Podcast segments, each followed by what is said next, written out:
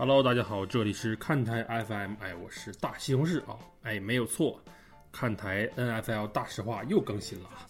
进入季后赛之后啊，我们看台 NFL 组的话也是进入了季后赛模式啊，这跟常规赛的这种度假式的不一样啊。哎，首先我们还是请出今天的这个嘉宾啊，鲍老师。大家好，我是鲍老师。哎，可能大家发现啊，就是我们上上一期节目心心念念的这个大老师、大姨妈老师又没有出现啊。这个虽然可能大姨妈老师没有什么问题，但是我们把大姨妈老师比作这个安东尼奥布朗啊，出现了很大的问题。所以，所以看台的毒性是有口皆碑的。对，并且啊，大大家都说这个看台是一个很玄学的一个节目啊，所以我们今天应运而生了一个全新的板块啊，就是这个怎么说占卜类节目啊。但是，首先我要说明的是，我们这个节目包括但不限于占卜。如果各位听众老爷们有需求啊，打赏啊，这个点赞转发，然后我们也可以应你的要求进行，比如说演阵之类的这个 节目。如果你对某支 球队啊，如果不太满意啊，你觉得占卜已经不已经不能满足你的需求了，我们演阵也是可以的啊。这个既然说到这个全新的节目形式啊，还是先有请今天这个点子的这个发明人啊，我们这个看台张三丰啊，鲍老师来说一下我们今天这个节目的这个大体的这个流程和规则是什么样的。啊，大家好啊，就是那个呃，今天大致是这样子的，呃，就自从我们发现看台能够把安东尼奥布朗就是都奶的。当然，他的神志不清也不一定是我们奶的，但是就是刚好在这个时间点爆发了啊，只能说跟东方的神秘力量还是脱不了关系的。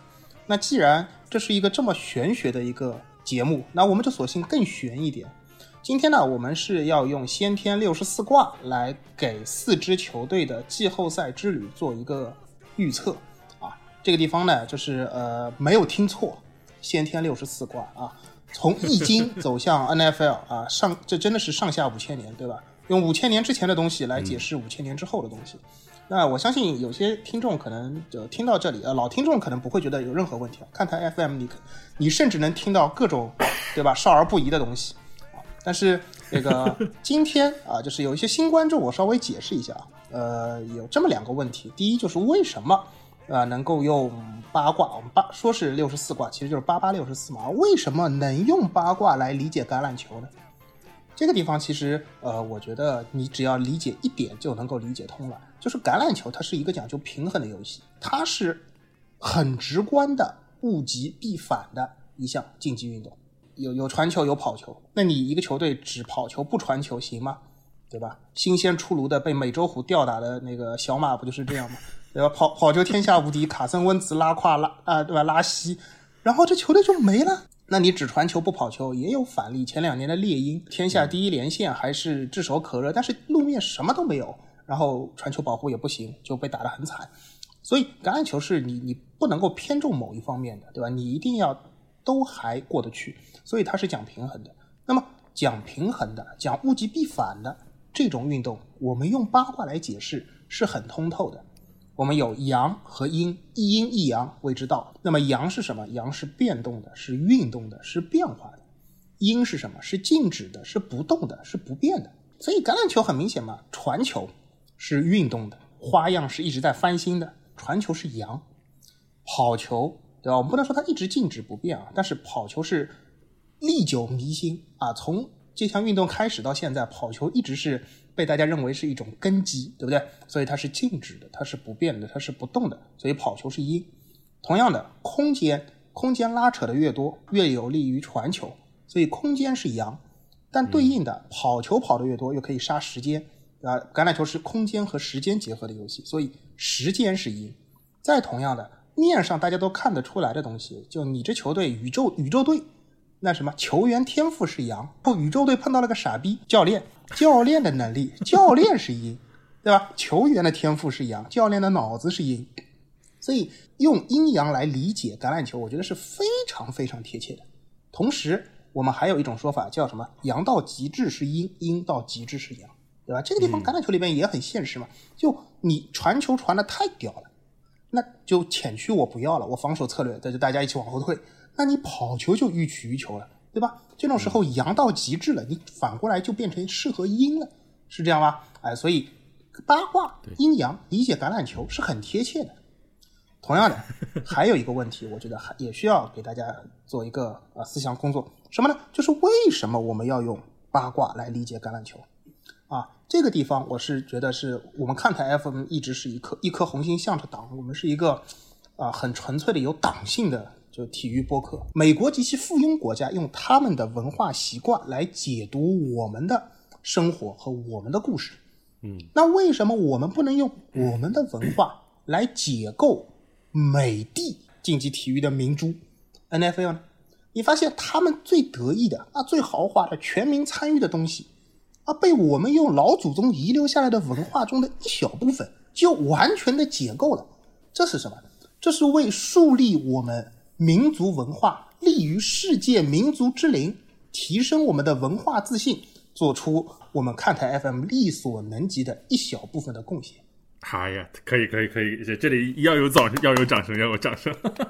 鲍老师要不说这一段话的，我都想说。我说这个，难道出想出这期节目是因为鲍老师前一段时间流连于这个火车站或者是这个机场的呃图书店里边，时间过长，然后看一些什么 什么企业文化或者易经八卦的节目 时间太长了吗？哎，可以，鲍老师这么一解释啊，我觉得就完全合理了啊。那行，我们接下来的话，让鲍老师再给大家讲一下这个规则啊。就其实我们还是讨论这个橄榄球季后赛各个形式的走势啊，我们的一个预期，但是呢，套上一个华丽的外壳。一个球队的走势呢，涉及到这么几项事情。第一个，它的开局好不好啊？我们知道有的球队的开局不好，可能这个赛季就放弃了。所以开局是一个球队一个赛季走势很重要的一部分。第二部分呢，是它的上限，就是它跟强队打什么样子，对吧？点名，比如菜鸡牛仔啊，今年打强队就一场不胜，就。这这种球队就窝里横可以，但是你上限不行。所以呢，我们第二卦用什么呢？用常规赛对阵分区以外对手啊，战绩最好的三支球队，你打了这三场比赛是一个什么样的战绩？作为第二卦啊，也是胜为阳，负为阴。那最后呢，就是还有六爻，六这个数字从哪里来的啊？就从刚好分区要打六场内战，所以我们就根据你六场分区内战胜了几场，要作为第几爻。作为第几爻，对吧？如果你一场没赢，也是六，对吧？六场全赢也是六，阴到了尽头就是阳嘛，啊，阴阳相生变化。在此之前，我们先用一个历史案例啊，帮大家更好的来理解我们这个起卦是有它的科学依据。历史上所有的啊大的就是这种数据分析，它始终没有办法解释一个问题，就是为什么全胜爱国者这么屌，那个赛季他没拿到最后的超级碗呢？哎，就让我们老祖宗易经来教大家一下啊！所以根据我们这个规则啊，就是你你都不用去翻爱国者那一年的战绩。首先，他开局肯定是全胜，因为他就是全胜，对吧？对，他对外肯定也是全胜，然后他内战也是全胜，所以这个结果很简单啊，全都是阳，对吧？全都是阳。大家知道三前三连嘛，都是乾卦，所以乾卦加乾卦，它是先天六十四卦里边的乾卦。啊，它是乾卦，乾卦的第几爻呢？第六爻。那么乾卦的卦象很简单啊，乾元亨利贞啊，简单一点翻译就是这个屌的一批。所以爱国者的季后赛屌嘛，确实很屌，对吧？那就是一路打到超级碗嘛，屌的一批。但是它是第六爻，第六爻的爻辞呢，各位也很熟悉了，叫什么叫亢龙有悔？大家发现金庸出现了是吧？金庸乱入，啊啊，亢龙有悔，淫不可久。后面那四个字很关键，淫不可久，就是你屌是屌，但是没办法一直屌下去。所以爱国者屌吗？屌的，但是没屌到最后，啊，被奥运年的小伊莱就伊莱曼宁给爆操，这就很好的解释了爱国者的季后赛之路是强的，但是呢，最后出了点幺蛾子。你会发现，我们这个啊易经确实可以用来解释一些单纯的数据不能解释的问题。对吧？啊，我们经常也知道，有很多运动一说到没法分析的东西，就说啊，它的表现是数据没有办法体现的。数据没有办法体现的东西在哪里呢？在我们祖先的智慧里啊。所以今天我就和西总用祖先的智慧来带领大家啊，看几支球队的这个季后赛之旅。根据我这几天的学习啊，首先来说就是这个八卦易经啊，我真的是之前是完全一窍不通啊。这两天临时抱了抱佛脚啊。至于说这个，我们刚才鲍老师说的啊，我们用这个前，比如说开局我们用前三场的胜负关系，然后其实八卦的话就是三条杠嘛，要不就是连续的，要不就是断开的。如果输了那就是断开的，如果赢了那就是连续的。那这样的话，三条比三场比赛凑成了三个杠，到底是断连连还是连断断的？这种的就凑成了乾坎艮震巽雷坤兑啊，这八个卦里边的其中一个，基本上就是这样一个形式。但是我们说是这个进行一下占卜啊，其实就是把我们对于这个这四支球队的这一个走向，然后结合我们老祖宗的智慧，看看历史啊，这个经过历史的沉淀，我们祖宗总结出来的这个事物，它大致的一个趋势啊，然后再结合我们自己的观点，来给出一个哎，我们认为这四支球队在季后赛里将体现出一个什么样的一个走势和最终的这个啊季后赛的这个表现吧。我跟鲍老师想了一下啊，有一些至刚至阳的球队，比如说这个绿包啊，然后这个酋长，嗯，我们认为这种球队吧，说起来一是没有意思啊，二是他的这个呃常规赛打下来之后的，其实我们要是聊这个绿包或者是酋长的话，觉得聊点不是很多啊。再一个就是呃我们的这个大姨妈大老师啊，这个他心爱的酋长，这大姨妈大老师他不在，我们这个聊酋聊酋长和聊绿包吧。提不起干劲来啊，所以我们找了找了四只，我们认为前路不是很平坦啊，有可能会出现坎坷幺蛾子，然后但是呢，又会给大家那么一些些希望的这个四支球队啊，这个四支球队是什么呢？啊，就是鲍老师的牛仔啊啊，红雀、爱国者啊，还有一个是突袭者啊，这四个球队。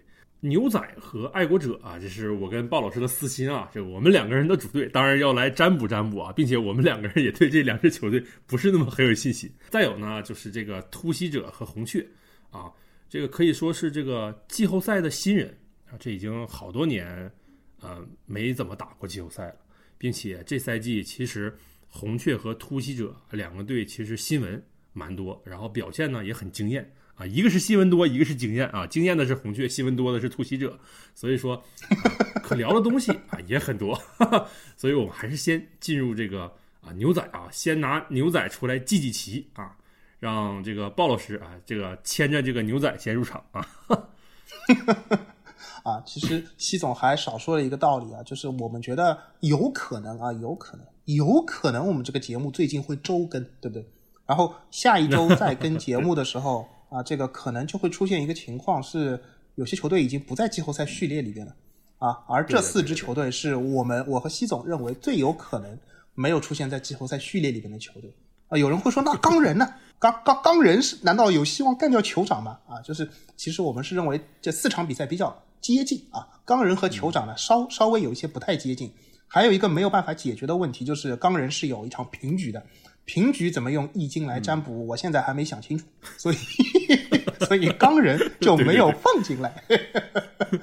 嗯，所以所以啊，就是我们啊闲言少叙，先来看牛仔的情况。好的，好。那个牛牛牛仔的卦象还是比较简单的啊，就是他首先是开局输了海盗，赢了闪电，赢了老鹰，所以他由下自上啊。我们这个六爻是由下自上的啊，由下自上是输海盗。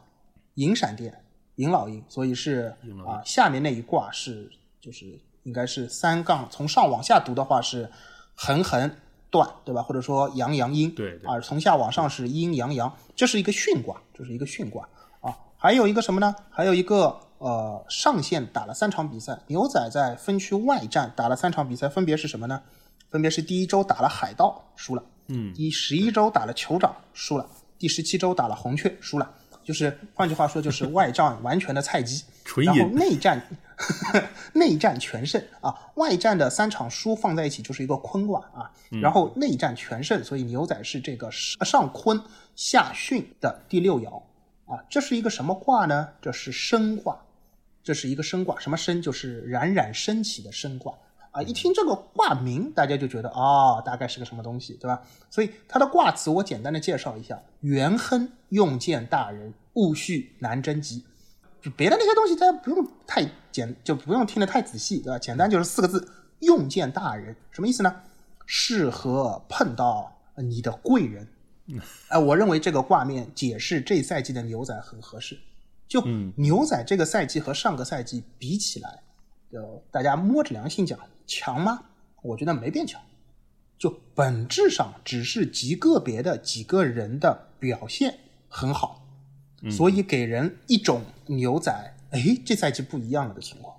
哪几个大人？我们一个个数数一下啊。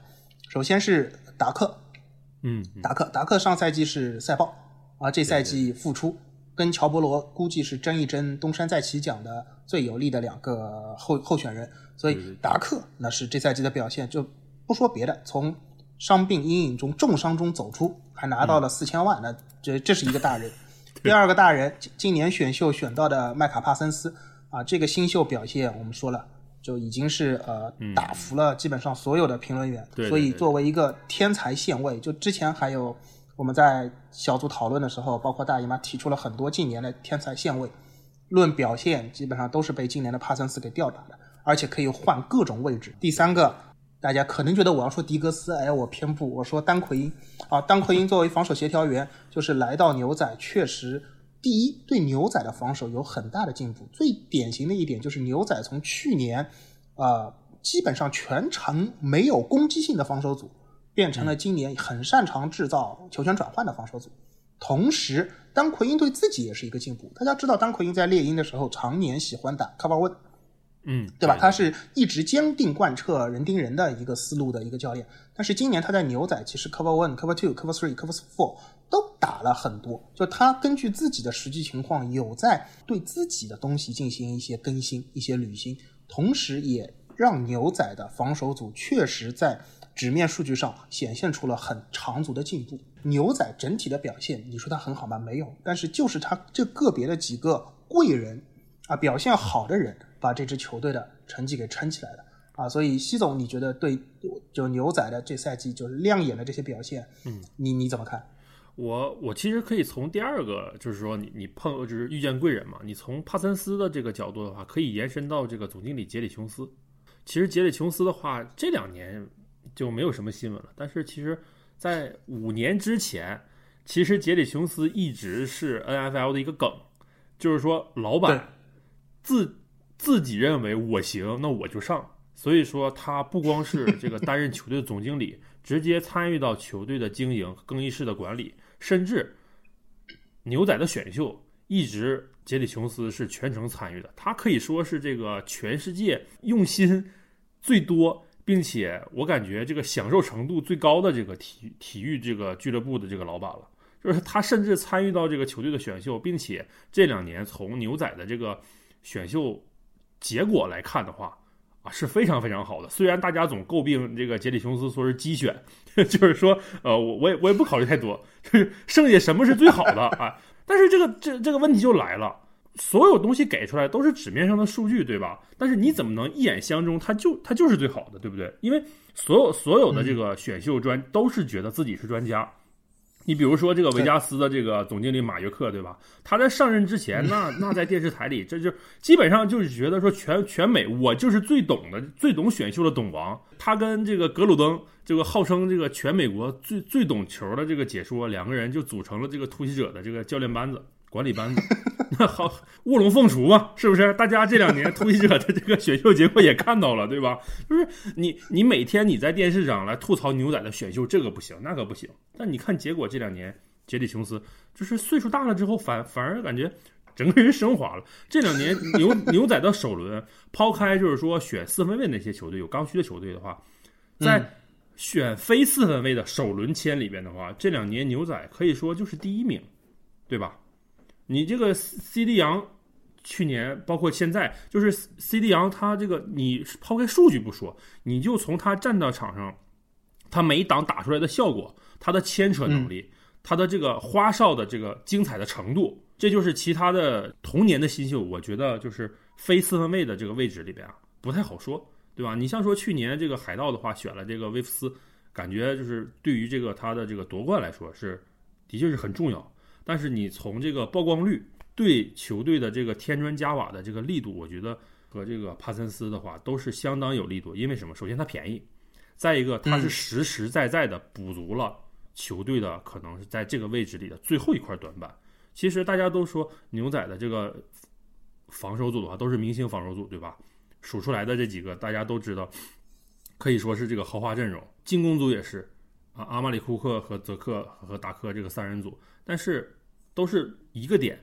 那如果说你再爆出来一个新秀，既便宜，但是能力呢又跟你差不多，最起码应该是零点八个明星位置的话，那这个一下子一加零点八就变成三了。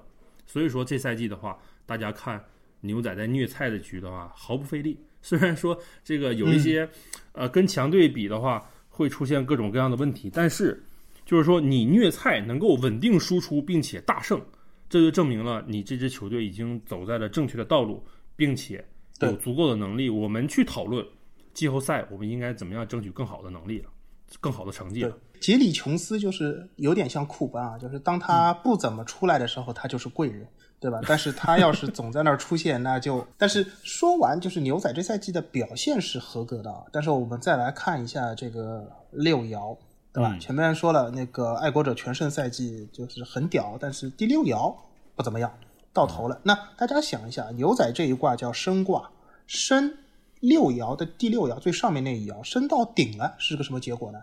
就所以，我和西总为什么就昨天卦一出来，我说哎，牛仔不行了，牛仔完了，对吧？就是升升升升到顶了，那那不就到头了吗？对吧？这一赛季牛仔就到头了，所以我话就放在这里，外卡轮牛仔就是输四九人，没得说，好吧？肯定被翻，肯定被下下狗下课上了。然后我们来看一下升卦的第六爻的爻辞啊，上六，它是怎么说的呢？叫敏生。立于不息之争。什么叫敏生？冥王的冥啊，冥王哈迪斯的冥。冥生就是阴气上来了，对吧？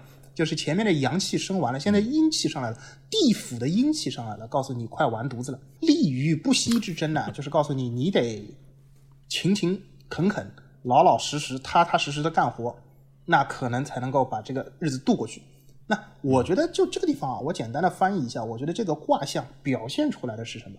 表现出来的其实就是牛仔这赛季固然表现很好，内战通杀国东三个菜鸡队，但是你这赛季也就走到这里到头了，对吧？你外战打强队一场都赢不了。就我这赛季如果说是一整段的故事的话，就好故事已经讲完了，剩下的都只有不好的消息了。这个时候其实就是要保持谨慎、保守的策略为主。我们说创业容易守业难，对这赛季的牛仔季后赛的旅程不用想太多。我个人是觉得啊，不要打一个比赛出现了很多就是什么伤及到下个赛季的伤病，啊，关键球员受伤就就可以。这个比赛我是完全能够接受在主场被四九人击败的啊，因为上赛就是前两周再说另外一个玄学的观念，就是呃打红雀那一场牛仔输了之后，我就说，就穆雷在 AT&T 球场已经一路赢到现在了。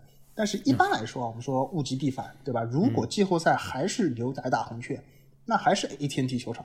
那我觉得就是参考上赛季的海盗和圣徒的关系，我认为季后赛可能牛仔有机会，对吧？但是结果一看是四九人，那完犊子了，那完犊子了，对吧？就四九人的进攻是属于什么呢？就属于牛仔防，就牛仔防守的优点很难，除了对加罗波罗本人而言。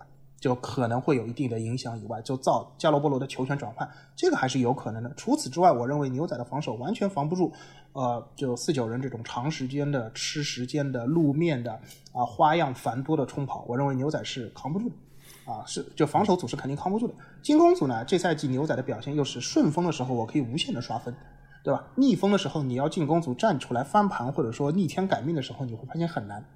啊，所以就是从这两个点结合来看，我认为再结合卦象啊，我认为牛仔这赛季就就为明年做准备吧。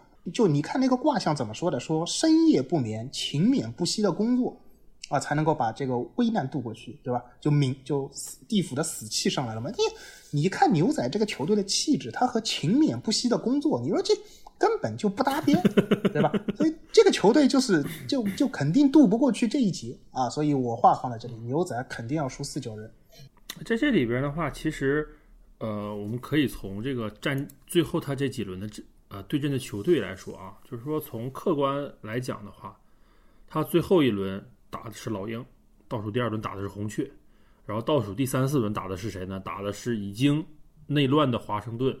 和早就死透了的纽约巨人，所以说就相当于在，呃季后赛之前的最关键的这个，咱不能说备战嘛，但是季后就是常规赛的尾声，然后当你这个准备你的成绩非常好，当你去备战这个季后赛的时候，你这最后这四轮在你赢的这三场比赛里面，可能没有达到足够的锻炼，然后在你输的这场比赛呢，啊，你你又输给了你的这个季后赛对手，尤其是我觉得就是输的比赛嘛，大家可以挑出来很多的错，对吧？这个你你你在输的比赛的时候，你可以针对你输的这场比赛出现的各个问题，你可以详细的分析、仔细的分析都没有问题。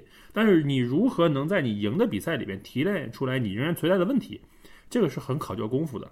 但是我们知道，就是我跟鲍老师一直在，就是我们私下里一直在诟病的，就是牛仔的主教练麦卡锡的这个位置，啊、才是目前球队最大的短板。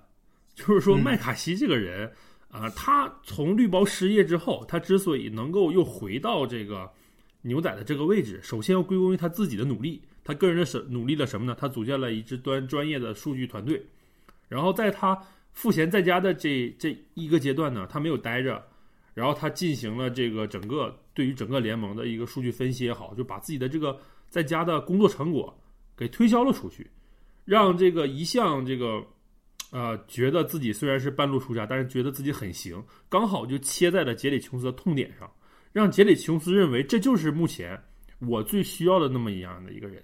就是麦卡锡在在绿包，其实这么多年跟龙哥这个吵吵闹闹啊，其实到最后的话，他是还是蛮灰溜溜的走了的，并且在那个时候也暴露出来麦卡锡的这个这个人的一个弱点，就是他不强势，并且他非常就是他作为主教练来说的话，他是相当的不强势。这样的一个教练恰好就很对杰里琼斯的胃口。但是就是从目前来说的话，我们在看目前的这只牛仔，仿佛。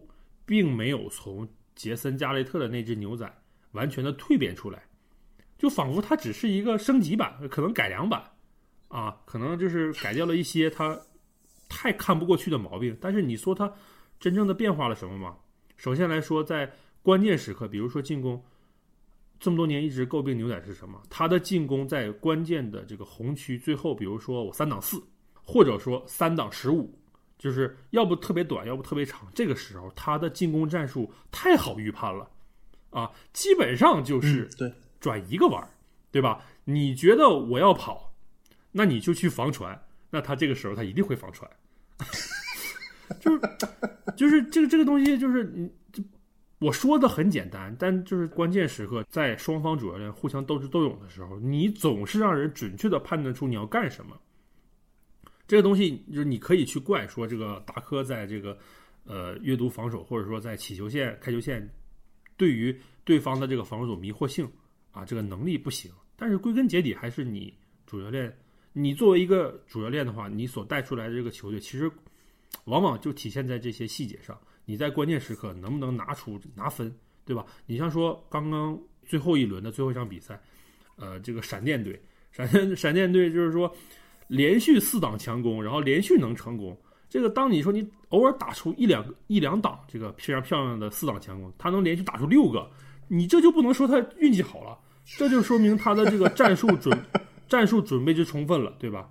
这个缺点的话，在尤其放在这个季后赛里是相当要命的，因为你经过整个一个常规赛结束这个过程之后啊，你的所有的这个呃技战术的倾向，包括你球员这个赛季的准备，在某一个特定的状态下，对方的球队能够准确分析你在整个常规赛这个过去之后，你在某一个状态下你的倾向是什么样子的，然后包括在我什么样的一个防守阵型啊，你你的一个特定的我想要攻击的这个位置，你会做出一个什么样的判断，然后我我根据你这个判断，我去制造你的犯规。当我当我这一档不太好防的时候，我通过犯规让你倒退码数，或者说罚你的码数。这种情况下，就是说牛仔，我我个人认为啊，牛仔的进攻、防守配置都没有问题，啊，问题就在于制服组这一块儿。就是说，当你跟对方去斗智斗勇的时候，往往就会中招。如果说这场比赛牛仔真的输了的话，那我们静下心来去看这场比赛，有可能就会出现，大家会发现，就是说牛仔在对于针对别人和在准备被别人针对的这一项的话，有可能会出现纰漏。其实这不是说我我去预测，而是这么多年这是一个惯性，牛仔就是这样的，非常容易被针对。对，一旦被针对的话，就没有防就没有还击能力。牛仔最大的问题就是，所有牛仔球迷都看得出来，就是我们没有 Plan B，或者说我们这赛季所有需要 Plan B 的时候，Plan B 都失败了，对吧？这可能是达拉斯这个城市的魔力，对吧？就无论是篮球队还是橄榄球队，我们永远没有 Plan B，对吧？然后就是系统前面说那个加雷特和麦卡锡啊，我觉得就你说没有区别，我稍微补充一句，就是可能他们俩最大的共性就是都把杰里琼斯舔得很舒服，对吧？就是这是这是他们最大的共共性。然后就是区别就是他们只是换了个犬种，我觉得可能加雷特看上去更像那个什么，类似于哈士奇，然后就是就麦卡锡看上看上去更更可能是一条法斗啊，就 区别仅此而已。啊，就是牛仔，其实系统已经就是说的很好了，就基本上我跟系统都是觉得牛仔可能在针对性方面会在季后赛吃亏，啊，又碰到四九人这样一种就是他的进攻一旦打打出来。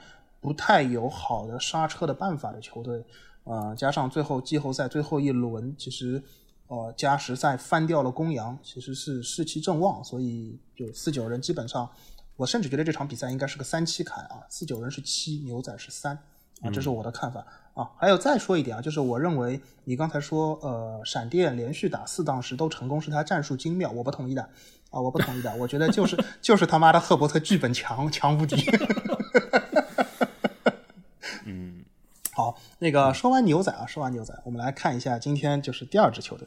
第二支球队我们要说谁呢？我们要说红雀，亚利桑那红雀。红雀，嗯，对，红雀这个球队吧，就是呃，为什么要说他呢？首先最关键的一点是他赢了牛仔，对吧？我们刚才在报就是球队名单的时候说了啊，就是牛仔在最关键的第十七周输了红雀，然后包装工也就提前一轮直接锁定了国联冠军，同时也送给了雄狮啊。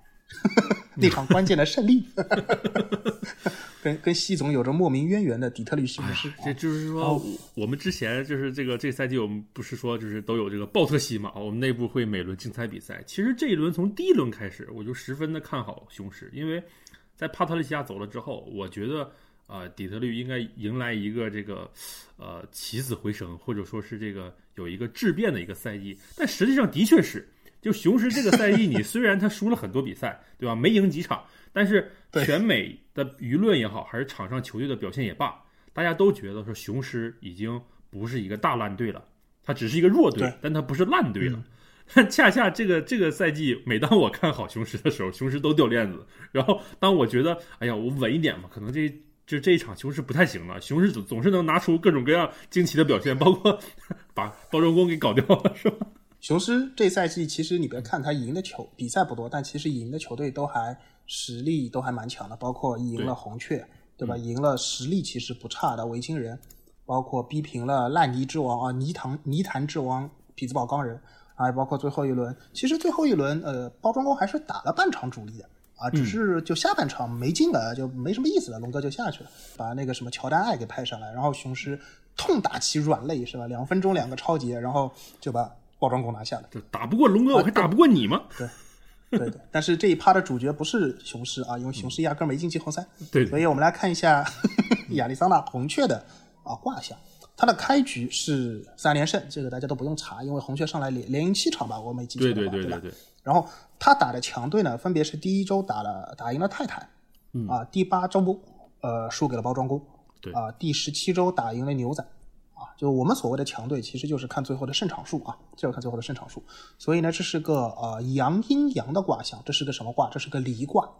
所以呃内战再补充一下，红雀内战是赢了四场，那赢了四场，所以是第四爻。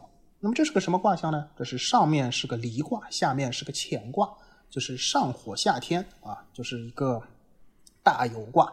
这个卦的卦象的呃卦辞，我简单的给大家读一下：元亨啊，其实就是屌嘛，对吧？然后，呃，象辞里边有一个解释，叫“火在天上，大有君子以恶恶扬善，顺天修命”。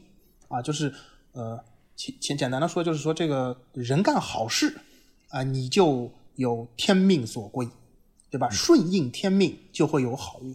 那我觉得这个用来形容红雀这赛季，那也是很准确的。因为红雀真的这赛季就是一种天命所归的感觉。大家知道，我们赛季前选秀的时候就没有人看好红雀的嘛，对吧？鲍老师在国西二选一的情况下选了海鹰，好家伙，这赛季的海鹰都被我选到了，我都没有要红雀，大家就知道，其实红雀就是确实是有很多的积累，对吧？他们确实做了很多的积累，但是这赛季之前没人知道说，哎，他是不是应该兑现了？结果我们看到他做了很多正确的选择啊，包括选了穆雷，现在看是正确的选择，对吧？对对。包括捡漏，捡漏二轮换来了霍爹啊，那不用说了，对吧？就靠着比尔奥布莱恩，对，这就是天命啊！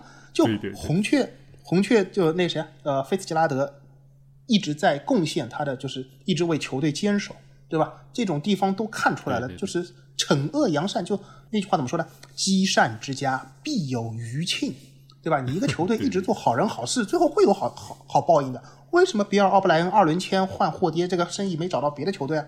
那就是因为 红雀一直在做好人好事。对吧？所以你这样一想，哎，他今年还收了那个谁啊？孟虎的那个 AJ Green，对吧？就是 AJ Green 还是在很多关键比赛打出了他大外线应有的表现。包括钢人的詹姆斯康纳，钢人也是，就是说不做人，你知道吧？就是你辛辛苦苦培养出了一个这么好的跑位，然后说放就放了，你就觉得好像就是匹兹堡的这个跑位，我每年都能抓，然后 今年又抓了一个首轮跑位，觉得康纳我就可以放了。结果你看康纳，康纳今年在红雀，哇，这个能跑能接，是吧？对。对，所以你就发现红雀今年就来了，就上赛季不好用的，在别的球队不好用的人，这赛季他也好用了。别的球队上赛季就很屌的人了，他也能捡得来，对吧？别的明星球员闹出走，也到红雀来，这就是什么？这就是顺应天命啊，天命所归。所以红雀这个赛季颇有一点什么？我们一直有时候开玩笑说红雀这个球队就是打天赋球，但是能够凑齐这么一支天赋阵容，尤其是他们没有那种。GOAT 在那边做这种，就是当然我不我不是单指橄榄球的 GOAT，也有篮球的 GOAT 搞这种招兵买马的行为的，我们一视同仁，我们一视同仁，对吧？就他没有这么一个呃老妖怪在那边做一个台柱，但依然会有这么多人来，这就是顺应天命嘛，说明今年的天命他就在亚利桑那，你你看好太阳要拿总冠军了，我觉得，我这是收了四九的红包啊，这是。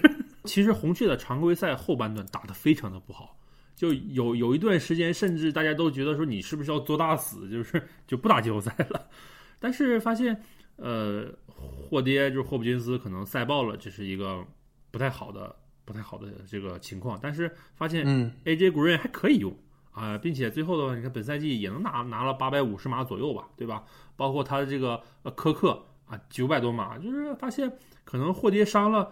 就还没有到这个，就是这一条胳膊就没了的情况，包括这个刚才咱们没有提到的这个扎克厄茨，也是说这个从这个降钢费费城降钢队这个出来了是吧？J J Watt 赛爆了之后，季后赛听说是要能回来，这就有点像去年这个海盗的维塔维亚那种感觉，就是火线复出，然后救球队于这个水火之中啊，是吧？这真的是让人感觉就有一点这个否极泰来的感觉，但呃，怎么说，就是红雀还是。呃，就是一个比较不好琢磨的球队，就是他他可以好的很好。你像如果说他要是不是在第八轮输给了包装工，他可能这就一路连胜到到赛季末了。但是后来从打从赢了熊，然后输了公羊开始，一路输，输了公羊不算，然后还输给了雄狮，输给了雄狮，然后又输给了小马。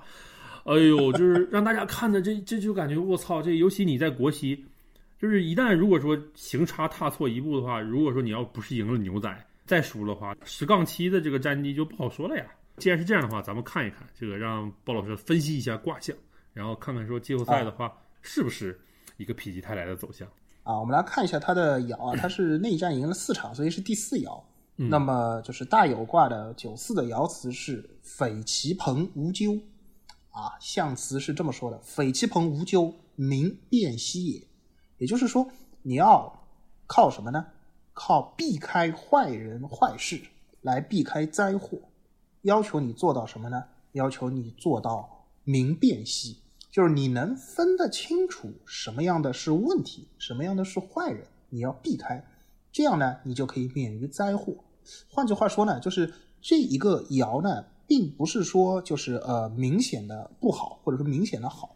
而是说你取得什么样的成绩啊，取决于你自己的细节的处理。前面说匪其朋嘛，什么叫匪其朋啊？就是就把南屋拖出来晒一晒球雨嘛，对吧？就红雀季后赛第一轮对外卡伦打谁？打公羊嘛。公羊有个著名男男巫麦克维嘛，要你要你要能把麦克维调出来暴晒他，对吧？你要破解男巫的魔法，你要能够明于考察辨析，你就能够顺利过关。换句话说，金斯布里有没有能力啊？搞清楚麦克维这一周准备一些什么样的东西，准备等着你红雀。你教练组是红雀最大的，目前经常被人诟病说最大的软肋。那你教练组这一个礼拜的准备时间啊，能不能够破解麦克维的万花筒？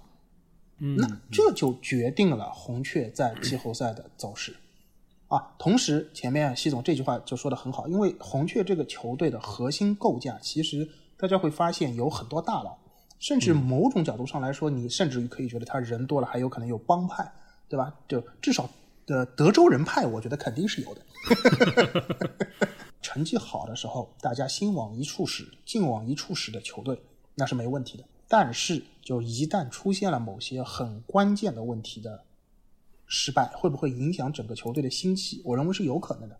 前面习总说，就是球队一路连胜的时候没有问题，但是你发现输雄狮、输小马，就你就觉得输输公羊，不说实力问题啊，但是你会发现这些输的球为什么集中在比较集中的时候？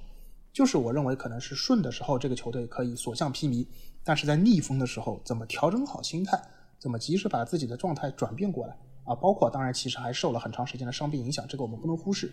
所以就是红雀这样的一个球队，就是顺风能力。大家已经有目共睹，逆风，尤其是针对性那么强的季后赛，你的教练组能不能扛住？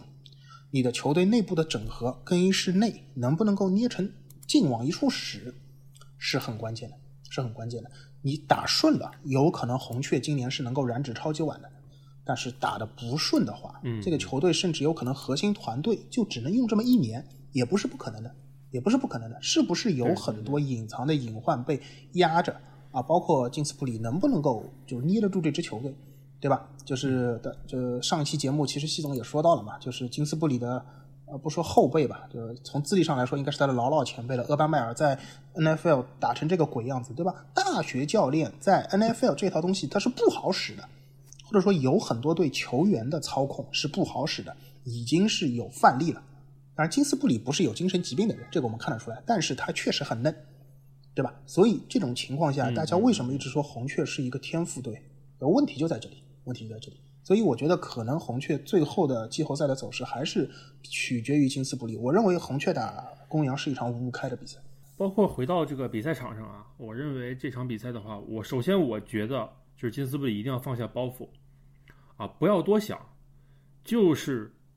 把常规赛公羊，其实大家看啊，就是之前咱们那个 NFL 解说天宇老师曾经和罗森老师在这个直播时候，他们说说这个公羊这个球队就是这赛季有点磨，就是好好坏坏。说你可能打呃从这个战绩上看的话，可能赢三场输一场，然后赢四场，然后再三连败，然后赢五场。那接下来的话输完四九人，那到底是好是坏，就取决于斯塔福德的这个状态了。就是这个赛季。输的这几场比赛的话，我们明显能看到斯塔福德的状态就是，啊，有点离谱。就是说，这个突然一下子扔的就不准了，然后就就稀里哗啦的就这个球队就没了啊，并且这个防守组的话，大姨妈这赛季啊，作为这个公羊球迷啊，一直在跟我们说啊，这个公羊这赛季的这个防守策略，这个双高双高安全位的话，用的非常非常好，然后并且这个全联盟一一直在鼓吹，对吧？那其实，像像理论上来说，双高安全位就是来防红雀这种这个外接手厉害的球队，对吧？我们看的话，应该是克制的关系。但是这场比赛，我觉得 K K 你就放下思想包袱，索索性霍爹也没了，对吧？这赛季霍爹也报销了，那么就跑起来，并且可以，我觉得可以看一看前两年爱国者的比赛，就是说怎么样把这个跑位接球。用用好用活，包括这个你你今年扎克厄斯其实还是蛮好用的，并且他两个跑位，一个是埃德蒙兹，一个是詹姆斯康纳，他俩的接球数据都还不错啊，一个是三百七，然后一个是三百，这就证明他俩是有足够的这个接球能力的。那你如果说对方一唐师傅冲传这么强，对吧？基本上一个人打俩，一个人打仨这种。而且对方经常采取双高安全位这么一个你防船的策略，那你索性就多屏风多打曹位喽。既然刚才卦象里说了嘛，顺应天命嘛，那索性就呃放下包袱啊，顺顺应天命，把一切的这个最终的结果交给老天来注定。我觉得红雀的吧就是这样，就是不可控的因素比较多，但是如果能放下包袱，然后呃所有的这个心理按摩做到位，然后战术嘛就不要拘泥于一城一地，就放飞，然后完完全全的这个放下包袱打的话，我觉得跟公羊真的是的确像你说的五五开啊，一切就交给上天就可以了。既然卦都这么说了，是不是？对。然后就是我最后最后再补充一句关于红雀防守方面的建议啊，就是这赛季其实公羊输的比赛也不少啊，大家可以发现就是斯塔福德啊有有有开玩笑说是小高夫嘛，对吧？就是其实在一定的压力之下，斯塔福德有时候决策也会出问题，对吧？只是只是可能他的抗压能力确实比高夫那种就是惊弓之鸟的状态那是要好很多的，所以就是斯塔福德也不是完全的不惧压力的。就这一点，大家可以想一下，就是其实红雀可以参考当时的泰坦，啊，泰坦在不被看好的情况下，啊，就是就是靠冲船的优异发挥，把斯塔福德冲蠢了，呃，然后就就是获得了胜利。所以其实红雀可以借鉴一下，红雀今年的冲船也不是没有特点的，尤其是 JJ 瓦特季后赛还能回来，在这么一种呃，在结合现在的钱德勒琼斯。啊，发挥这么好的状态的情况下，红雀如果能够把它的呃冲船优势发挥好，啊，并且破解掉公羊的进攻前线对斯塔福德的保护，就他肯定公羊会想办法保护好斯塔福德，他一定会想办法尽全力要保护好。那如果红雀的冲传能够给到关键档数上的压力，把斯塔福德打蠢。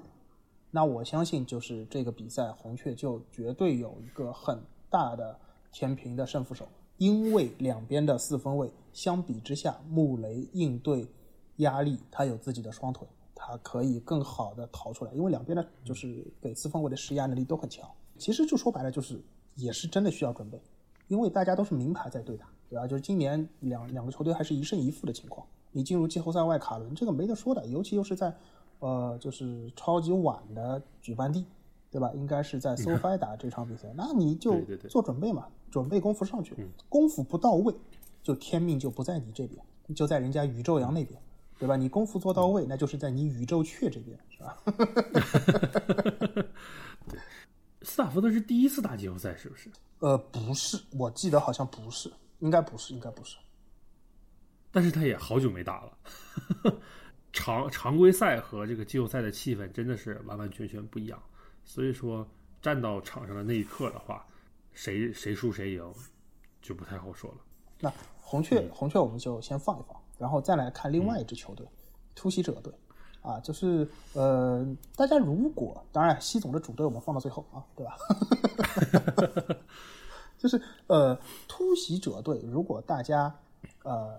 听懂了我们前面的占卜过程的话，那其实突袭者的卦就很容易算。这地方给大家留一个练习题，大家自己去看一下 突袭者应该是个什么卦，对吧？那个呃，就是它的开局大家自己能查啊。它的上线的三场比赛是分区外的，所以没有酋长。然后是分别打了谁呢？第二周打钢人赢了，第十一周打孟虎输了，第十二周打牛仔赢了。有的听众可能会问：“他妈的钢人怎么会出现呢？”就 告告诉大家一个非常不幸的消息：本赛季除了两战酋长以外，突袭者打的球队里边，钢人是战战绩第三好的，因为钢人是九点五胜，然后突袭者打了一水的九胜球队。嗯，所以钢人在这个地方挤进来了。那所以突袭者的卦象很有意思，它跟我们刚才讲的红雀的卦是同一卦。都是天火卦啊，都是天火大有卦。当区别是突袭者是三胜内战，所以它是第三爻。那我们再把前面那个卦再复习一遍，你看，所以我们今天这个简直是安排的太好了，对吧？就还有复习环节。我们前面怎么说来着？洞察善恶，惩恶扬善，顺应天命，奇获好运。如果说红雀是对这句话的正面解读的话，那突袭者这个球队就是对惩恶扬善、顺应天命这句话最好的反面注脚。对对我对对，想应该所有的啊关注了这赛季 NFL 的听众朋友们都能够赞同我这句话。如果说红雀是天命所归，那呃突袭者队简直就是五毒俱全，对吧？呃，从主教练啊 到球员，就简直是不断的在回答跟法律有关的问题。就记者招待会上，基本上没有人关注这支球队对于橄榄球哼技战术环节，呃，不重要，不重要，每一个都是罗翔老师的啊领域，都是法外狂徒张三组成的球队，所以就是突袭者这个球队不是之前有说呃要征集新的队名嘛，所以我当时的看法就是就张三队嘛，就如果让中中国球员球迷们起的话，对吧？叫呃拉斯维加斯张三队啊，这实在是太合适了，实在是太合适了。呃，今年总的来说，突袭者就是三件事嘛。第一件事是主教练啊，格鲁登相当于是我感觉是得罪人了，然后被人翻出来很多年前的问题，比如说他跟华盛顿球队老板互换自己啦啦队员裸照啊 啊，就是反正基本上就是生活作风问题嘛。呃，其说实话啊，是出乎我自己的意料的，就很干脆的直接就解雇了格鲁登，因为其实来说，球队老板搬到拉斯维加斯，然后当初跟格鲁登签的是十年长约，并且其实这几年，包括在格鲁登走后，我们可以看到，其实格鲁登对突袭者来说是带来了一个翻天覆地的变化的。在突在格鲁登来之前，嗯，呃，突袭者应该是这个美西怎么说？他比野马还要烂一些，比野马现在的状态还要再烂一些 啊。因为奥克兰那个地方，当时就别说现，你看现在突袭者在拉斯维加斯那么霸气的酋长，当年他和运动家用的，就是当年突袭者的球场是个棒球场，他那个场地是显著的，有一块对。凸，有一块你你可是好的，就特别像，对，特别像 NFL 的那个什么航海体育场，你知道吗？所以说，呃，就是这几年，如果说格鲁登不出这个事儿的话，其实格鲁登他他的帅位帅位，即使选秀有一些奇葩，但是他的帅位相当有保证，并且球队的战绩其实还是稳中向好的。然后在格鲁登因为个人作风和私生活的问题被解雇了之后，紧接着这个球队去年的这个首轮签外接手拉克斯啊，巴马出品，酒驾直接把一个姑娘撞死了。啊，被关进去了。其实这还没完事儿，在这个新年的时候，然后球队的今年的这个新秀霍比斯啊，因为 DUI 就是这个毒品问题，然后呃被送进了拉各斯所在的维亚斯监狱，就成狱友了。所以说，就是突袭者一直在有这个法律上的问题，但是出乎大家所有人的意料，但是突袭者今年居然杀进了季后赛。我这个，我首先代表这个大家先这一轮这一趴的这个进行了一下复习预习啊，然后我在网上查到，就是这个说是对于这一卦，然后呃说是显荣之时，取惠必败，然后名利并至，勿近小人。所以说，其实就是说可以看出来，就是大家在解签，就是解签的时候，已经相当于是对应。突袭者的这个做法来说，突袭者其实就是按照这个解签来的，就是说，当显荣之时，就是当出现问题的时候，不要想偷机取巧、啊，我一定要走正道，对对吧？勿近小人，不要听信谗言。大家其实都知道，其实 N F L 是有很多潜规则的，在对于这个球员或者是这个教练出现呃一些违法问题的时候，有一些球队采取的是装死的问题，比如说酋长对于希尔的态度。对吧？如果说按照这个呃霍比斯这个药物问题，那希尔家暴的话，肯定那就裁了。酋长因为之前亨特的问题，然后把亨特果断的裁掉了，但是结果让布朗给捡走了。所以说酋长说 你们这么干好，那我也装死。所以说对于这个法律上的问题的话，有一些球队之前是有这个闷声装死，然后企图发大财的先例的，但是今年。呃，突袭者在维加斯这么一座城市，但是今年对于不法行为采取的是零容忍态度，并且感觉就是特别正能量，你知道吗？就像一个快手球队突然天天喊起了正能量的感觉。所以我觉得这赛季，难道说是因为这个老这个突袭者老板求签啊，找人算过了已经，所以说才做了这么正确的决定？我觉得啊，就是突袭者这个决定吧，你很难说他是，就你很难说清楚谁才是突袭者今年这个闹剧里的小人。啊，我觉得这个其实是我们要双向思考的。就一直我们说，就是这个东西阴阳平衡嘛。你思考问题的时候，你不能说你说哎小人，那格鲁登就是小人，格鲁登是小人吗？我觉得从突袭者这个球队的角度上来说，格鲁登不是小人。对，啊，就是把突袭者就把格鲁登这个事儿闹出来的，就是让突袭者今年搬了新主场以后啊，换了名以后闹出来这个事儿，这个人是不是小人？对不对？就其实这个签适用于突袭者，也适用于格鲁登啊。其实大家都觉得，就格鲁登今年今年开赛以后三连胜，他的士气是很好的。就就突袭者这个球队的状态是很好的，他打赢了一些艰难的比赛，对吧？然后格鲁登出事儿了。那对于格鲁登而言，你是突袭者这个团队，我不说创业吧，因为但是其实突袭者前两年状态真的不好。你不说是创业吧，但你至少也是就这个向上的团队的领头羊。对吧？大老师当年在那个当时在那个牛马选秀里边放弃突袭者的时候，他在群里边跟我和西总讲了一句话，我觉得很有道理。他说：“虽然突袭者这个时候三连胜啊，我有三胜在手，我抛弃了，我少了三胜，但是就这个球队格鲁登走了之后，我是看中他剩下的什么东西呢？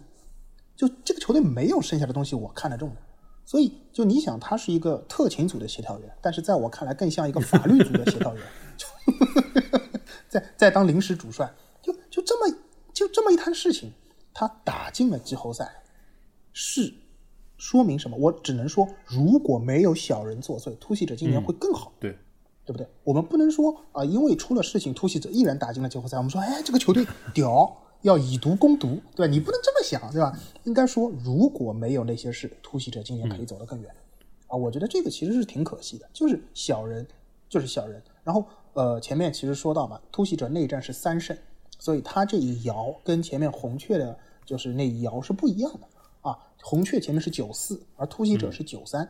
九三的爻辞是什么呢？九三的爻辞叫“公用亨于天子，小人弗克”。天子宴请公侯，小人不能参与。什么东西是宴请公侯啊？那季后赛就是宴请公侯啊。那小人不能参与，其实就是告诉突袭者，就你这个队伍里要有小人的话，你这个季后赛之旅你就不能参与进去。就大家说出了好几好几档事儿了，结果最后是那个谁啊？是突袭者那个是防守后场叫什么？埃普斯是吧？好像不是，后来也出了第四档的事儿嘛。然后打闪闪电的时候还上场了。突袭者队内这些违法乱纪的破事儿，你理清楚了吗？你如果理清楚了，那 OK；你没理清楚，你怎么办？对吧？你没理清楚，那大家在参与这个盛大的季后赛的宴会的时候，对你突袭者就没法往后面走，因为小人混进来。对，因为小人混进来了。前面习总说的很好，说这个时候什么显荣之时，取会必败。这个其实是对于我们所有人的一个警惕。险极一时，你要当心，你底下暗流涌动。突袭者这个季后赛征程啊，就卦象来看，这一爻是得此爻者有灾难啊，举步维艰。我觉得突袭者搞不好，我今天我们录节目的这个时候应该还没出事儿，但是说不准他什么时候就突袭者队内又爆出来一个事情，然后那你完犊子，你整个球队可能一个赛季的努力就。就就付诸东流。卡尔虽然可能可以在季后赛出场一场，对吧？那他可能就从所谓的从没打过季后赛的最好的四分卫，变成了打过一场季后赛的最好的四分卫。哎，真的是很可惜。所以，就突袭者这个球队啊，我觉得我们现在在讲他的技战术，包括之类的，你真的很难说。就这个球队今年已经完全的变成了一支怎么说鸡血流球队。因为就格鲁登完全的设计了他的球队的一整套体系战术，对吧？在此基础上，格鲁登现在不在了，就这个球队现用那特勤组协调员苦苦支撑，我觉得本质上就是在吃老本，这个没什么好说的，就是就就是格鲁登大师的底子真的是厚，能让突袭者一路吃还能吃进季后赛，当然，他其实赛程也有红利，对对对，对吧？我们其实前面在说他的上线的时候说了，他的上线除了两战酋长全输了，对吧？嗯，然后打孟虎输了，就赢了一个不靠谱的牛仔，然后剩下第五难的赛程居然是打钢人，也就是说五五开五五开菜鸡互啄的比赛，突袭者赢下了很多场，对，所以他的赛程总体上来说是有一些有利的。那这种情况下，本来我觉得应该是突袭者出成绩的一年。对吧？而且因为你新换主场，我们怎么说啊？从联盟的角度上来说，阴谋论一点，那基本上还是会照顾你一下的嘛，对吧？在这种情况下啊，出现了小人，导致了突袭者成绩就还行吧，但没有能够更进一步。加上他们打的是 孟虎啊，猛虎作为一支年轻球队，有很多就是呃人都认为猛虎可能有可能在突袭者身上翻船，可我觉得。就这两支球队的心气是不一样的，这两支球队心气不一样的。就突袭者有太多就是过完今朝，明天不知道是什么样子了。这样的球队属于一开场你要是一棍子给他打懵了，那突袭者我觉得可能一场比赛都翻不过来，就因为会被打散。因为你打到第二节，如果说落后什么两三个球员，可能平时别的球队还会说哦这是季后赛，我再努一把劲。但对于今年的突袭者而言，很有可能就想哎呀，今年就到这儿了。对吧，明年兄弟们想想再打打球还不知道呢，他的凝聚力是有问题的。而孟虎这个球队今年很明显了，人家擅长的就是把你两三棍子打懵，对吧？孟虎你说真的能够持续的进攻吗？就不太好说了。这球队的进攻时灵时不灵，但是你让他时灵了那两下，把你打懵了，那突袭者今年的这个球队的凝聚力在季后赛，我认为是值得担忧的。大家不要觉得他就是好像一路走来常规赛挤进季后赛，他这个球队肯定。新网一处使，我和西总就我们上期节目也分析过，就不是所有的人的想法都一致，对吧？这个球队太太大了，所以突袭者的前路怎么样？呃，反正我觉得还挺难的，反正我觉得还挺难的。西总从技战术角度上有没有什么要补充的？我我也是觉得，就是这一场猛虎还是蛮稳的。猛虎这个球队目前来看，还是美联来说传跑比较平衡，并且。就是传和跑明显都没有短板的。这个蔡司今年快一千五百码了，幺四五零码。然后米克森这个跑位的话，这其实是常年 NFL 范特西的这个数据一直都是数据帝这种，对，并且倒数第二场在翻盘了酋长之后，我觉得猛虎在季后赛最起码第一轮应该是以以一个势不可挡的姿态进入第二轮的。在那一场就是。逆转了酋长队，对于猛虎全队商战来说，不光是体现了他们技战术准备啊比较充分的一点，并且这个自信就一下子完全就打出来了。呃，我觉得在这种状态下，尤其是在年轻人刚进联盟，不像歌坛是吧？辛辛那提这种小城市，然后呃这么多年轻人也好管，对吧？大家都是年轻人，四分卫是年轻人，然后新外接手也是年轻人，所以说这个时候。反倒是容易出成绩，对吧？还没有那么多幺蛾子，还没有想那么多。我我这是才第一个赛季，第二个赛季想要签大合同也是后两年的事儿。今年我没有什么想说的，我就是要取得好成绩，对吧？对，嗯，把这些联盟的老炮该刷一刷，对吧？什么什么胡里奥琼斯，什么 AJ 格林啊，什么安东尼奥布朗，这个时候还吹自己啊，什么什么多多多牛逼啊！我去谈判完海盗不是因为我人品好，而是我技术好。啊，你这你这种说这种鬼话的人，以后就往后稍一稍，对吧？这种鬼话以后交由我贾马尔泰斯来说，是不是？哈哈哈对我，我去辛辛那提不是什么乔波罗推荐的，就是我点。对的，对的，对的。那我觉得咱们可以进入到最后最后一趴，这个来到新英格兰爱国者，对吧？看看老老波士顿，老波士顿在这个季后赛有什么样的一个前途？鲍老师先开个挂，是不是啊？波波士顿正正正什么旗啊？正什么旗？波波士顿正什么旗啊？正正绿旗嘛。往年肯定是正黄旗啊，但今年的话感觉不怎么黄了，就。但是是偶尔在一些这个社交平台也好还是怎么好，大家在在谈论这个啊裁判的问题上，偶尔还要刮一刮爱国者。虽然这这两年你说，尤其是今年，爱国者在裁判上真真没占什么便宜啊，这个。各种各种各种犯规被吹的是吧？这个吃亏吃吃不少了。怎么说呢？这个阴阳平衡嘛，这阳极一时的时候 也要阴一阴，是不是？也要坤一坤。这个开局的话是输海豚，赢喷气机，输圣徒，是吧？这这是一卦什么呢？这是一卦坎卦啊。我们说离中虚，坎中满嘛，对吧？它是输赢输，是个坎卦。然后上线方面呢，第四周打海盗输了，第六周打牛仔输了，然后第十二周打泰坦赢了啊。所以就是爱国者的，就是上线方面呢是一个艮卦啊，是一个艮卦，输输赢的一个情况。所以内战一共是三胜啊，一共是三胜，被海豚双杀。然后所以它是一个三胜的一个情况。上面是一个艮卦，下面是一个坎卦。艮是山，坎是水，所以这是一个什么呢？这是一个山水卦，这是一个蒙卦。蒙卦就是启蒙的那个蒙啊。蒙卦的卦辞是怎么说的呢？蒙，亨，匪我求同盟，同盟求我，出是告，再三读，读则不告，力争。这简单的说就是啊、不是我有求于不懂事的人，而是幼稚愚昧的不懂事的人有求于我，对吧？这是一种什么？这是一种象征了启蒙的味道，对不对？哎，老比利切克告诉你们，对吧？不是我向你们有求，是你们这帮不懂橄榄球的傻逼有求于我，对不对？对，所以说这个东西什么？这山下有泉，泉水喷涌而出。我们说取象这一卦要以果敢坚毅的行动啊来培养自身的品德。所以我觉得这其实在说什么？这其实是在说爱国者今年的选秀上，就今年这么多首轮四分卫，大家现在很明显啊，就且不说天赋，打得最好的是谁啊？嗯，马克琼斯吗？不是，比利切克有求于你们这些新秀四分卫，对吧？同盟嘛，同盟嘛，就是儿童的同，萌妹的萌，对吧？你们这些新进的菜鸟都是同盟，不是我比利切克有求于你们，而是我就等着你们掉下来哪个新秀四分卫，我就捡哪个，我都能用得好，是你们有求于我，对不对？是你们谁来我爱国者谁就能打出来，我比利切克用行动来培养你们这些年轻的四分卫，教你们什么叫橄榄球。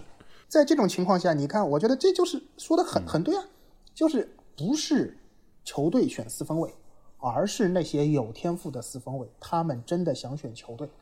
这个不光是今年，就大家可以看一下这两年的那些高天赋顺位的新秀四分卫，真的是他只有去对了球队，他才能走上正式的、正规的职业路程，对吧？比如 Baby Goat 马霍姆斯，如果不是酋长选中了你，你有能有今天的大合同？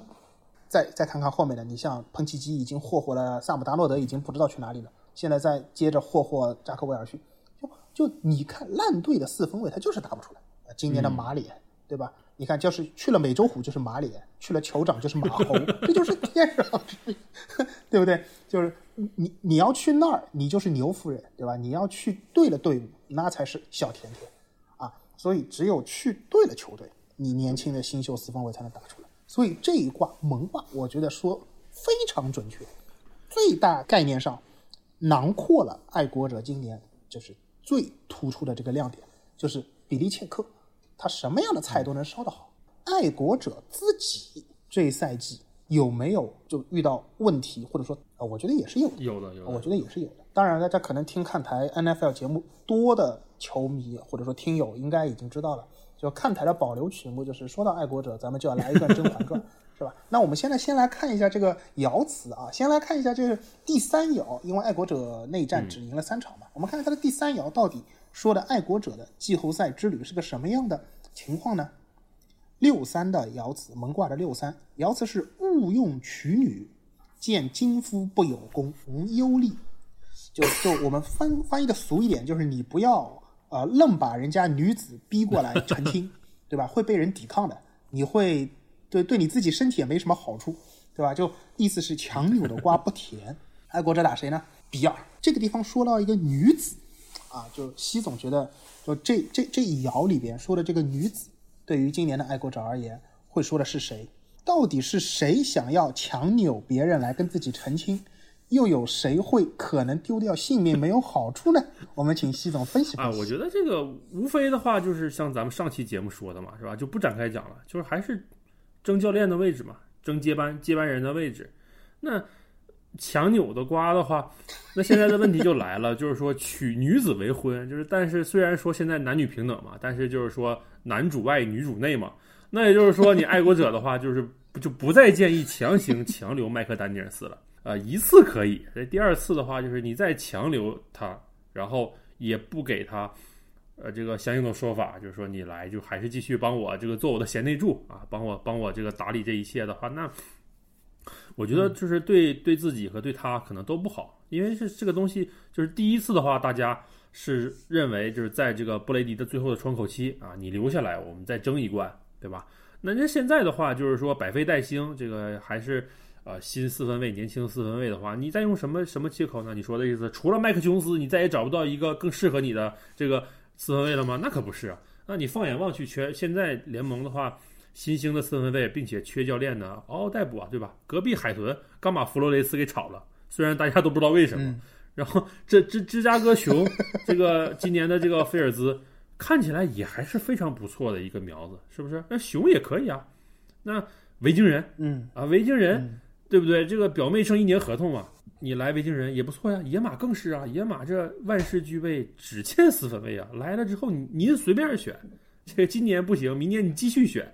所以说，呃，这个时候的话，对于这个现在的市场动态来说，你再强留麦克丹尼尔斯，可能就不是一个好的一个选择。回到这个赛季，对季后赛，咱们说季后赛的话，从这一卦来看的话，我觉得那就是不要想着去。强行的去做些自己不擅长的事，啊，那还是要还是要这个踏踏实实的把当初在巴啊布法罗怎么客场干掉比尔的那一场，无论是从你的战术准备，还是从你人员心态的调整，赢了比尔之后的话，整个的这个赛季流程来说的话，这个走势就不让让人家很担心，很担心，就感觉好像突然就黔驴技穷了。就是你，你把所有的这个家家底儿都在这个打布法罗那一场的话，全掏出来了。在之后的话，你发现打每一场比赛都只有到最后，你就是在落后两三个球权，然后你奋起直追，无脑的去去这个长传，然后对对手又比较采取保守的策略，你发现爱国者能拿一些分，就是在第四节他的拿分率很高，但是他的老毛病就是说你前期挖坑太严重了。这个时候，如果说进入到季后赛的话，你上半场，你比如说你丢一个十七比十七比三这种这种比分的话，你你你指望麦克琼斯去把整个球队带领去翻过来吗？现在爱国者的策，爱国者的球队的配置也不允许他这么做呀，对吧？明显一个赛季之后，大家发现麦克琼斯只有在给亨特亨利传球的时候，能拿出百分之百的自信，并且能发挥到百分之百的球商。除了亨特亨利，其他人麦克琼斯跟他配合的话，就是感觉很生涩。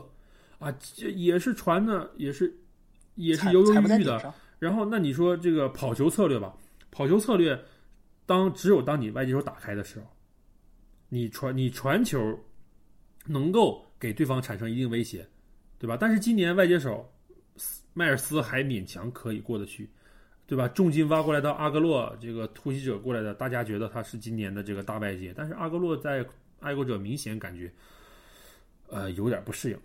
那没适应爱国者的这这种这种可能这种战术方式，他可能不太适应，就是感觉阿阿格洛大部分的时候不灵，偶尔灵一下，感觉啊啊这个人好像能力还有。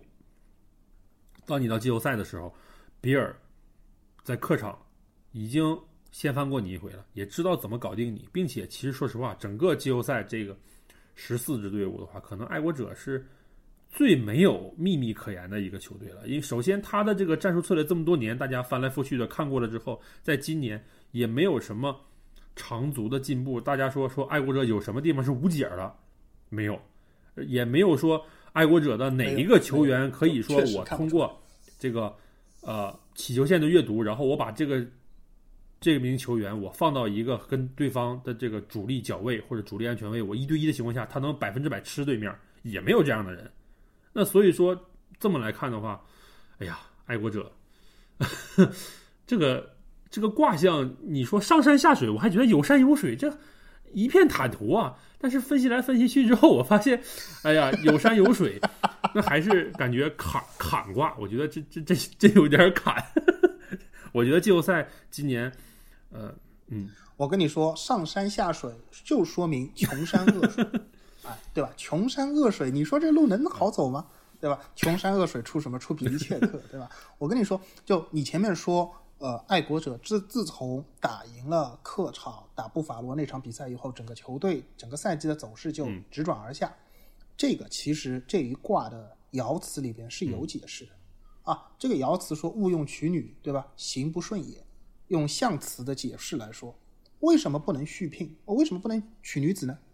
因为六三之爻居于九二之上，也就是说阴爻阴的这一爻在阳这一爻之上。这是什么？这是以柔盖刚，就是柔的盖过了刚的，所以不能够娶女子，对吧？因为以阴虐阳，背逆不顺。那大家如果记得这这一期节目一开始我还讲，我说什么东西是阴啊？跑球是阴，什么东西是阳啊？就传球是阳。什么叫以柔虐刚啊？就是跑球肆虐到完全不要传球了。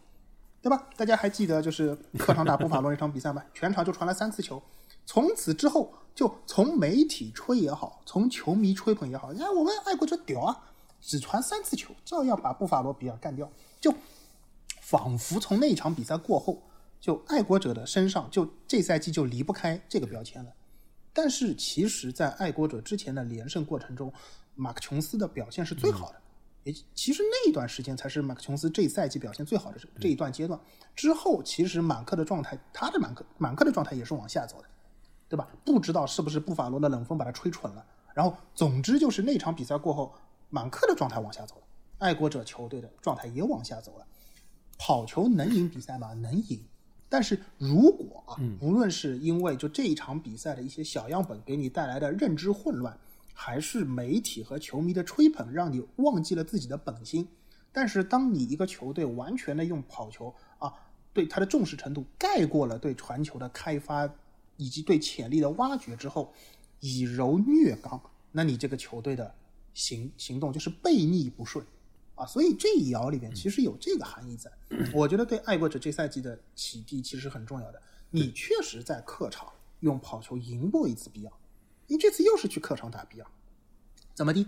我跟你讲，这场比赛肯定赛前有很多的吹捧，都是说啊，爱国者再来一次，好，什么全场只传三次球，解说的时候肯定说，哎，一次、两次、三次，哎，满克今天毕业了，接下来全是跑球了，肯定有很多类似的说法。但是，一旦你的赛前比赛准备，这个不光是对爱国者，我觉得对比尔也适用。一旦你的比赛准备被这些东西带走了。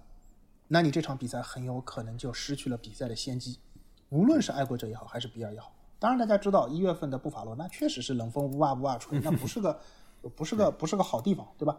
但是就是这种场地环境下啊，传球受到抑制了，那传球怎么用好？怎么打开？啊，跑球，你说啊，布法罗比尔上一场的防守有什么问题？他该怎么改进？爱国者点对点的。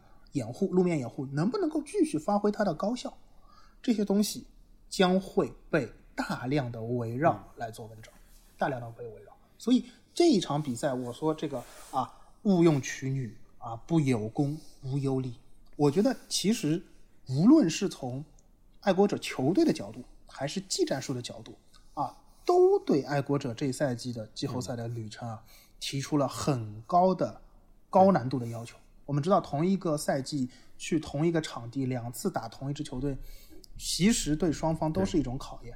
这赛季上一场的那个比赛的梦境会不断的出现在你的就是赛前准备之中，而上一场在布法罗的比赛又是如此的有特色，所以爱国者能不能够啊做足准备，对吧？能不能够过比尔这一关？我觉得从卦象上来说。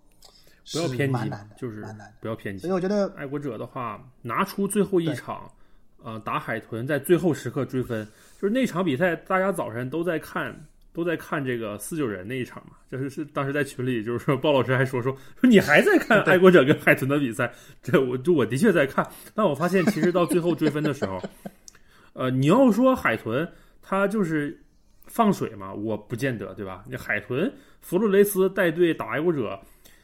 恨不得打五十比零，所以说在关最后关键时刻，爱国者能够连追两个达阵，那就证明马克琼斯在这个传球方面他是可以的，他是有这个能力的。那不要偏执这个迷信自己之前擅长的东西，还是把这个比赛要打到一个正打就是想成一个正常的比赛，就是说我还是要通过这个四分卫来主导这个球队来来赢取这个胜利，对吧？防守的话也是，现在爱国者防守的确还可以，但是你做不到之前吉尔莫尔在的情况那样了，那你索性的话就不要想着我既防住迪格斯，我还能限制住这个约什阿伦的跑或传了。这个时候的话，对，要有有取舍。那我目前觉得就是，就是说我们倒不一定就是说我我觉得就是说限死住迪克斯或者死掐约什阿伦嘛。那教练组的话还是你想好。就说，不能想着我什么都要，什么都要就什么都没有了，并且最后一轮的话，这个防线的大将这个巴某还还伤了。就虽然说是内内部的消息说还可以说有可能没没伤筋动骨，但是我觉得那种伤病的话，估计第一跟比尔的话应该是打不上了。所以这个时候的话，我就索性就是说进攻把球权完全交给麦克琼斯，就是我就是要传。就你别看比尔天气好，就跟福克斯堡的这个天气不好到哪儿是一样的。就是福克斯堡跟比尔这这就是两个球队球场的条件没什么区别，就都是大风小豪的。所以这个时候的话，就是拼嘛，就就拼起来。所以爱国者这场比赛，我觉得也是一个三七开的局面。嗯，对。今天我们其实沾沾了沾了四卦，基本上对我们今天聊到的这几支球队来说，大。除了红雀吧，我觉得可能那个卦象上来说还可以。剩下牛仔和爱国者，我觉得都是三七开的局面。这突袭者，我觉得甚至是一九开，全是小人。这个球队里面小人他妈太多了，我靠！扣一下这个咱们本期这个节目的题目就是“命由天定，但福自己求”。夜以继日的这个努力的工作，然后不给自己留下什么这个赛后的遗憾。还是蛮好啊，就是开创了一个这个另一种形式的节目，对吧？以前看他也没算过命，我们以后 也可以，我觉得这样是蛮好的。其实是通过一些啊，不是封建迷信啊，我们还是就是把一些这个对古人总结出来的智慧的精华，以以及事物的一些发展的必然趋势，然后扣到。这个球队的这个赛季的走势上，我觉得还是蛮有意思的。对，如果大家对这个节目的形式啊，哎觉得认可的话，我们反正就这期也是找了四个炮灰球队嘛，对吧？那真正重量级的、真正重量级的老大哥都还一个没超级碗是吧？超级碗。对，所以大家如果有有认可我们这一期节目的这个形式的话，还想听听看易经上对别的几支球队啊，他们这赛季季后赛的命运如何的话。对吧？我们试大家的反应啊，看看会不会逼迫安东尼奥紧急复出。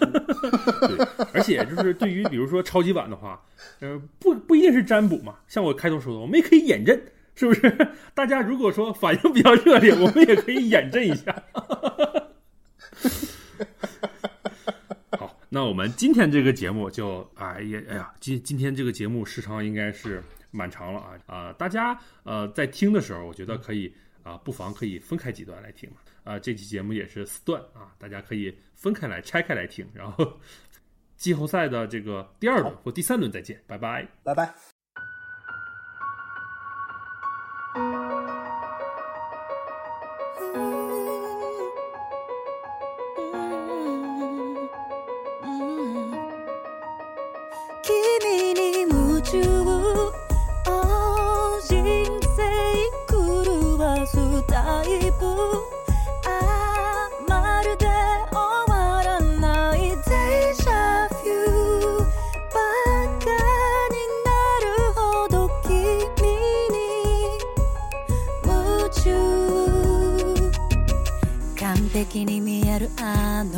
人も疲れて帰るよ。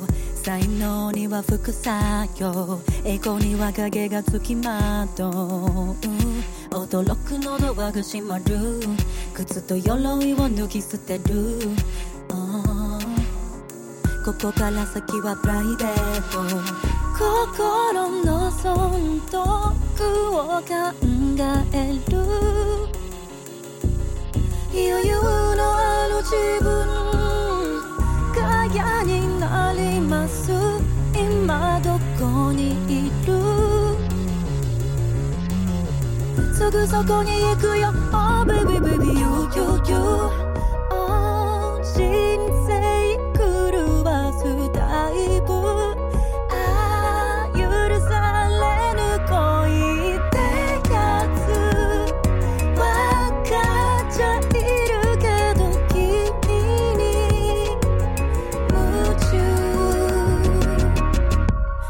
当番は完全ノーマーク。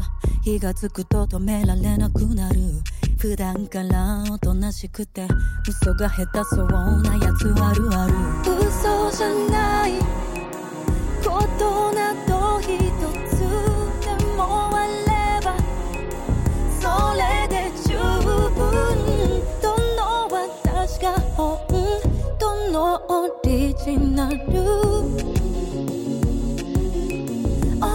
させてよ Oh baby baby